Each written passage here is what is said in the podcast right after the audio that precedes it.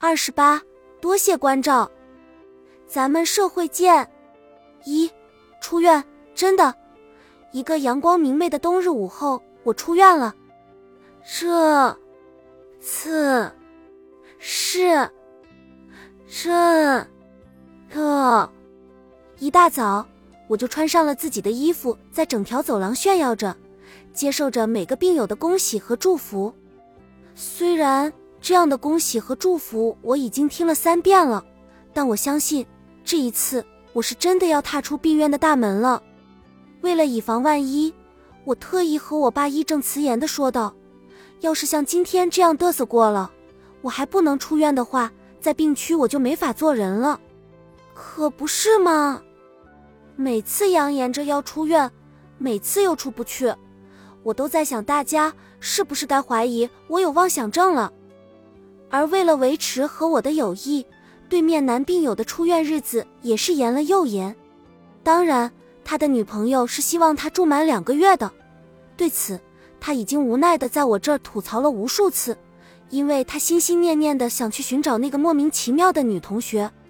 果然，男人变了心，一百头牛都拉不回来。别人的私事我管不着，我只知道，我们终于都可以出。月，啊，二重度，我十万火急般的收拾好了东西，和弟弟、姐姐、阿姨、金子等病友一一告了别。这么些日子都是送别别人，现在终于等到自己成为主角的一天了。为此，我哼哼了一早上的，等了好久，终于等到今天。梦了好久，终于把梦实现。我爸去办理手续，结账。拿药，我听着护士的出院宣讲，心里禁不住的感到美滋滋的。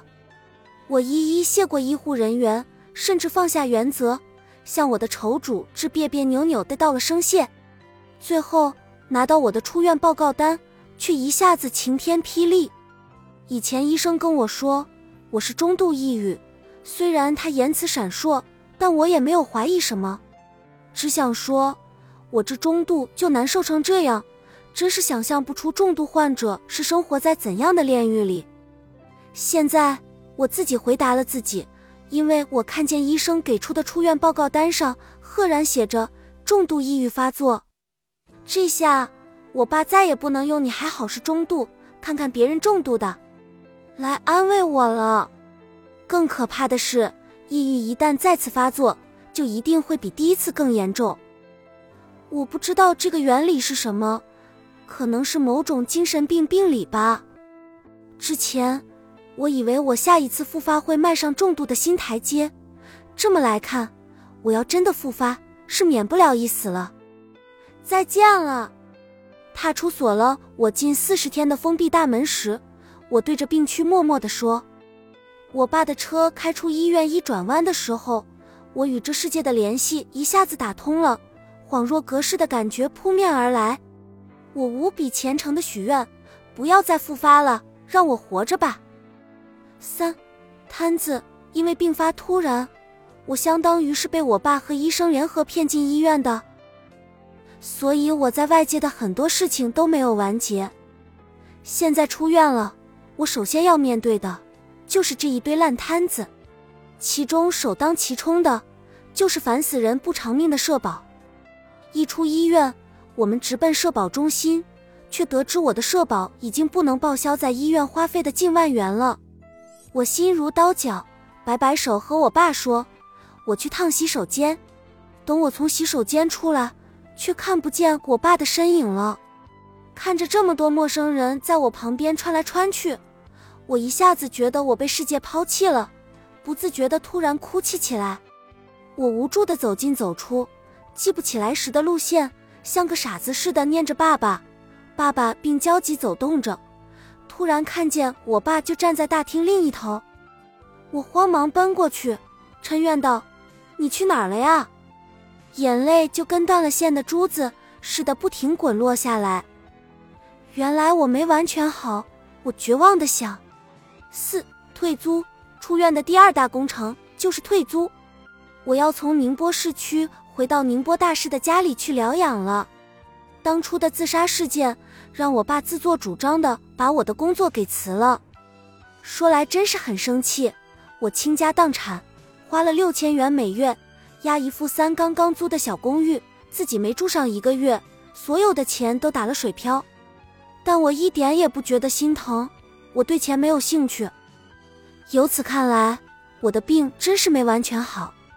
当初大包小包的搬出来搬进去，现在又大包小包的搬出来搬回家，我哀叹道：“我人生的这段时间全在折腾了。”我爸回：“人生有一段时间是注定用来折腾的。”五遗书。我是个什么事都爱提前做好打算的人，人生至此，除了出生的时候没有向我爸妈发出我要面试了的预告函，其他任何时候我凡事都是先做好了准备。但我记得我第一次自我了断的时候，却什么都不想管，就想火急火燎的离开这个世界。我爸在我的出租屋收拾东西的时候，疑惑的拿起了我摆在床头的两张纸。我一个机灵，想到那是我当初交代后事的遗书，吓得我立马跑过去，以迅雷不及掩耳之势一把把它夺下，速度之快让我爸目瞪口呆。我觉得那个过程中，我使出了潜藏在我体内多年的轻功和九阴白骨爪。六中二，这份遗书勾起了我二零一七年圣诞节晚上的回忆，当时的我一个人坐在我的出租屋里。来回咀嚼着人生的意义，痛苦万分。友情提示：患有严重抑郁症的朋友，不要一个人待着，不要一个人待着，不要一个人待着。不是说有人能陪伴你能怎么着，而是在你想吞药的时候，至少会有这么个人去把你的药藏好。于是，我随手拿起一张纸，草草拟了一份遗书。遗书内容不长。毕竟不存在财产分配的大问题，你们看，穷为我解决了多少麻烦事啊！所以，里面讲的清一色都是一些我为什么选择离开的废话。本来，这份我与世界的诀别信应该被我的亲人朋友轮番审阅，替我接收着所有人的眼泪，但最后，除了我自己，谁也没有看过这份遗书。实话说，我很庆幸。因为我重新审阅了一次以后，发现这份遗书的内容真的非常中二，切，垃圾！真的，不信你们看，所谓万事开头难，即使到最后结束的时刻，这句话也一点不假。作为我和这个世界的最后一丝联络，我的遗书必须得文采斐然、熠熠生辉、妙笔生花，好让这个世界知道失去了怎样一个文豪大家。当时。我到底在想些什么东西？但是逐字逐句看到某些内容，心里还是切实感知到了当时那种深不见底的绝望。对于我自私的决定，还是希望你们能原谅。太孤独了，抑郁症的痛苦，真的是一种孤独到极致的痛苦。这种一个人苦苦挣扎的无助感，已经把我鞭笞的体无完肤。每天每天。我都要感受一遍这种如临大敌的绝望，对于我来说，真的太难了。我说，太孤独了。我说，太难了。我相信这两种感觉肯定被每一位感同身受的抑郁患者都细细品味了一遍。很多人问我说，会好吗？就跟当时抑郁严重的我。傻乎乎的不停私发，从抑郁中康复的网友会好吗？一样，会好的。当时的他们和我说，每一次得到肯定答案后，我照例会大哭一场。现在我回答你们，会好的哦。这是我的回答，也是我的承诺，请务必相信我一次。你们看，我不是在慢慢好起来吗？最后。我读完这封绝笔信，心里想着什么乱七八糟的玩意儿，让我去死，不存在的。然后我随手把这份遗书揉成一团，扔进了垃圾桶。垃圾桶外，新的人生开幕了。八，回家。你们知道一个独居少女的家当有多少吗？事实绝对远超你想象。从市区的出租屋搬回大市的家里，我爸整整用了十二个大麻袋才把我所有的东西成功转移。作为普通阶层、勉强小康的家庭，在接纳了这十二个大家伙之后，本就不大的我家显得更加逼仄了。每个人在家里走路都跟在攀岩一样。我一边整理一边唏嘘不已。从小住在家里也没延伸出什么东西，一独立就自成了一派体系。现在。我个人的完整小家，终于还是回归到最初的本家了。也对，过年了，无论走多远的人，总要回家。九药盒，在大刀阔斧的整理行李的过程中，我发现了一个药盒。我觉得挺好的，万一出去旅游什么的，带药就方便的多了。然后我一丝不苟地清洗了这个药盒，把药片从包装里剥离出来。想着每天要吃的药品，嘴里默默念着每个时段的药量。这是早上的，哒哒哒哒，四颗药落入药盒。这是中午的，啊，这是晚上的，哒哒哒，这是第二天早上的，哒哒哒哒，这是第二天中午的。手还没停下，我兀自哽咽了起来。等放好第二天晚上的药，我的眼泪已经默默地溢出眼眶了。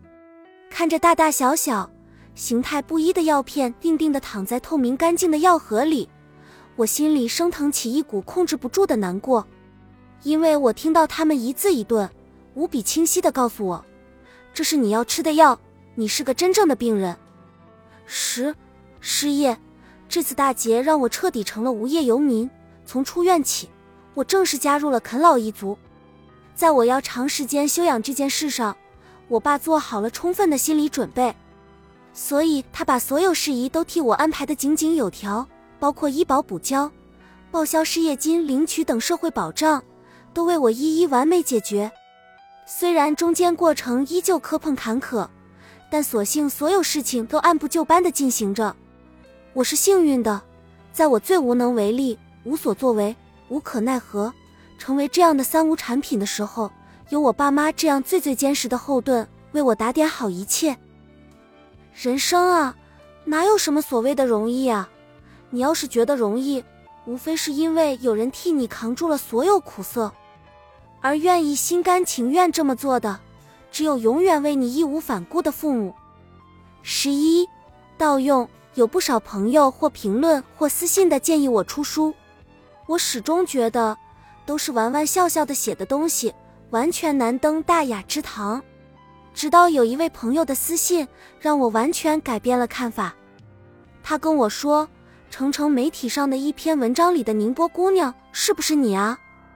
我疑惑地打开链接，惊讶地发现这篇文章里的内容真是我写的东西。我内心一下子五味陈杂起来。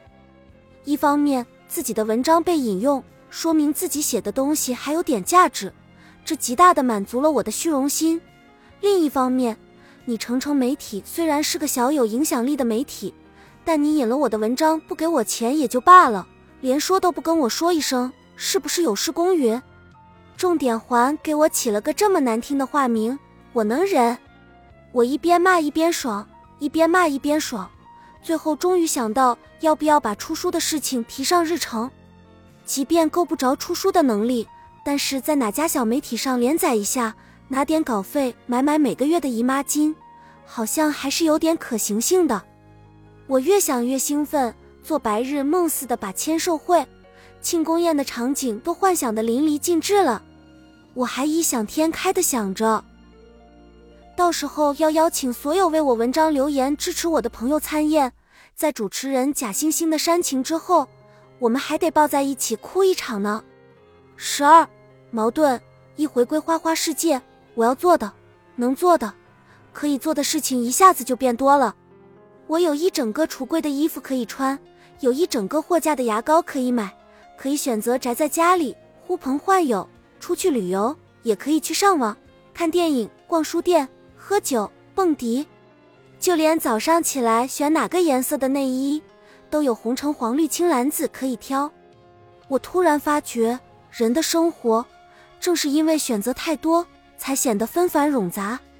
虽然缤纷多彩，但常常徒添烦恼。病院生活就是把人的欲望简化成最基本的生存需求，最后发现人生在世也不过是吃喝拉撒睡而已。但人的欲望偏偏就是无穷无尽的。大家削尖了脑袋去吃最豪华的海天盛宴，喝最甘甜的琼浆玉露，去享受最高级的大宅别墅，好像很少有人去想，无论吃了什么，最后也不过是糖分和蛋白质。无论怎么拉。你排泄出来的永远都是屎和尿，这样来说，我甚至还有些怀念起简单的病院生活来。但看着眼前的各种灯红酒绿，我又迅速打消了清心寡欲的念头。我想，现代人大多的痛苦，都来源于这种入世无门、出世不得的矛盾吧。十三，大脑，正常人生活的各种细枝末节，对我的记忆力提出了更大的挑战。我开始无时无刻的找钥匙，钥匙呢？我的钥匙呢？我的钥匙去哪儿了？成了我日常的口头禅。有一次，我正要开门，问我爸：“爸，我的钥匙呢？”我爸笑着说：“我刚不是给你了吗？”我非常迷惑，最后千翻万找才发现钥匙在我的包里。可是。我是什么时候把它放进包里的？我关上大门后，突然惊觉自己两手空空，于是又问我爸：“爸，我的钥匙呢？”我爸又笑了，说：“你刚不是给我了吗？”同样的，我跟完全失忆一样想不起来。我觉得自己真的和傻子无异，然后鼻头一酸，眼泪就掉落下来。我爸安慰我说。没事的，现在爸爸妈妈就是你的大脑，你记不起来的东西，我们都替你记着。十四波动，可能是环境变化的缘故，我的情绪又开始波动。重获自由的第一天，我一整天都在哭泣。我不知道我在伤春悲秋个什么劲，但眼泪就是会不自觉的落下来。我看着窗外的景色哭。坐在温暖的浴缸里哭，吹着洗完的头发哭。我妈紧张地问我怎么啦，我自己都觉得莫名其妙，就答道：“我也不知道。”稀里糊涂的就哭了，真的很神奇。你没有做什么，你甚至没有想什么，一种悲伤的愁绪就始终萦绕在你胸口。普通人的多愁善感，至少能让人愁个什么，感个什么。但抑郁症这个东西，光给你悲伤的情绪，连一个正当哭泣的理由都不愿意给你。十五，巨婴，以前我不喜欢粘人，也不喜欢被人粘，所以事无巨细，我自己的事情永远都是我自己亲手操办的。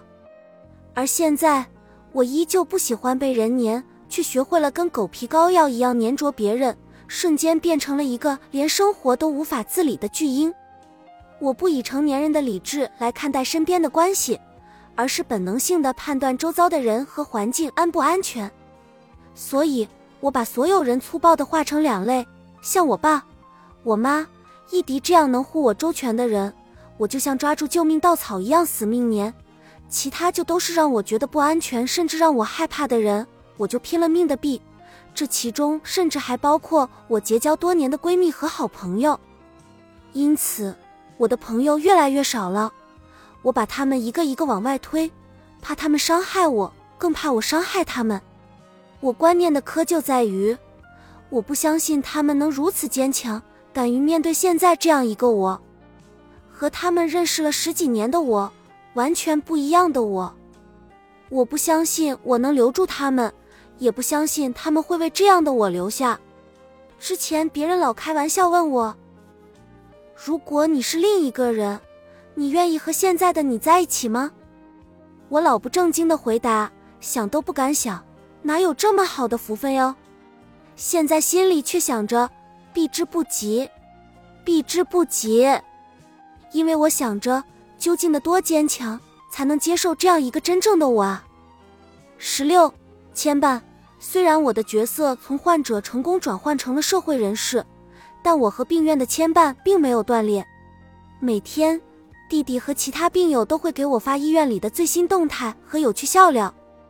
第一天是医患联欢会的热闹，第二天是董事长给弟弟拜年的搞笑，第三天是在病院跨年的病友们包的饺子的味道。怎么刚好这么押韵，让我觉得怎么我一走，病院生活一下子就缤纷多彩了起来。是医护人员约好了，把我这个祸害鬼送走以后。大赦天下来个庆祝盛宴吗？十七，库里弟弟非常喜欢库里，作为库里的超级粉丝，他除了日常跟我聊天以外，就是孜孜不倦的给我安利库里这个球星。我在长期的耳濡目染下，也觉得库里牛气哄哄的，自顾自的把库里看成了 NBA No。咦，但是有一次，我趁着伊迪弟弟打吊针叔叔。对面男病友挤在一起看球的时候，凑着热闹上去看了两场，库里一个球都没进过。这个我原以为众星捧月的球星，一下子给我留下了非常菜鸡的印象。于是我对库里这个人的态度，一下子从万分崇敬变得无比鄙夷了。毕竟在我这个不看球、不懂球的青春少女眼里，是这样判断球星的能力的：进球等于厉害。不进球等于不厉害，就是这么简单粗暴。自此，为了扭转库里在我心中的形象，弟弟更努力了，天天有事没事给我发发库里的照片、投球视频、丰功伟绩什么的。可我只记得他投不进球这个事了，每次都非常不屑的回他：“球都投不进，你到底喜欢他个什么劲？”十八，朵朵，朵朵是我在病区里的小妹妹。是我的心头肉、小心肝，跟我一样是重度抑郁，但病情病况比我更甚。朵朵小小一只，白白嫩嫩的小脸蛋，一双小狗眼乌溜溜的，自带着脆生生的娃娃音，超级无敌可爱，让人油然而生一种心疼和保护欲。我不知道怎么形容它的可爱，但是真的超可爱。我会关注到朵朵。是因为护士老是把我俩搞错。患病初期，我满脸佛性的坐着发呆，护士姐姐就会叫我朵朵，朵朵，去接受治疗了，朵朵，一直叫到我缓缓回过头，他们才会讶异的说：“哎呀，不是朵朵，你们俩长得也太像了。”十九，相似。后来。我在走廊里看到一个小小的低着头的小女孩，我当即就知道，这肯定就是朵朵，因为她和我还真有几分相似。她实在太招人疼了，每次我看见她，朵朵就害羞的轻轻的叫着姐姐，我那颗大叔心就控制不住的发作，老是对她说：“朵朵来，过来给姐姐摸摸头。”她就乖乖的把脑袋伸过来啊。实在是太可爱了，老夫一颗心都被他给融化了。好几次，我摸摸他的头发还觉得不过瘾，就一把把他抱在怀里，蹭着他的头，一边蹂躏一边情不自禁地说着：“哎呀哎呀，朵朵太可爱了，好想养一只呀！”他就腼腆地在我的怀抱里嘻嘻笑。二十，祈愿。我不知道是出于我的偏爱，还是因为他跟我一样的经历、一样的发作症状，让我觉得怜惜。我觉得全世界任何人看到朵朵都会喜欢她，但可惜唯独一个人做不到，那就是她自己。她不喜欢自己，非常不喜欢的那种。我有时在想，朵朵该不会是瞎吧？我要能像她这么软萌。照镜子的时候都忍不住要亲上去啊！但是她和当初的我一样，一心想着离开这世界。更可怜的是，我的小朵朵心脏和肺都不好，住院期间突发的肺炎让他不得不转院治疗。我不舍得跟他告别，最后一次摸了摸他的头，真的希望他一切都好啊！我心里的这种祈愿，真的真挚到能让我捶胸顿足。但是一天早上，我接到弟弟给我发的消息，朵朵又一次因吞药自杀被强制送进了医院。我心痛的无以复加，又感到万般的无能为力。上苍啊，给我的小朵朵一次机会吧，让她睁开灵魂之眼，看看她自己是多么值得被人喜欢啊！拜托了。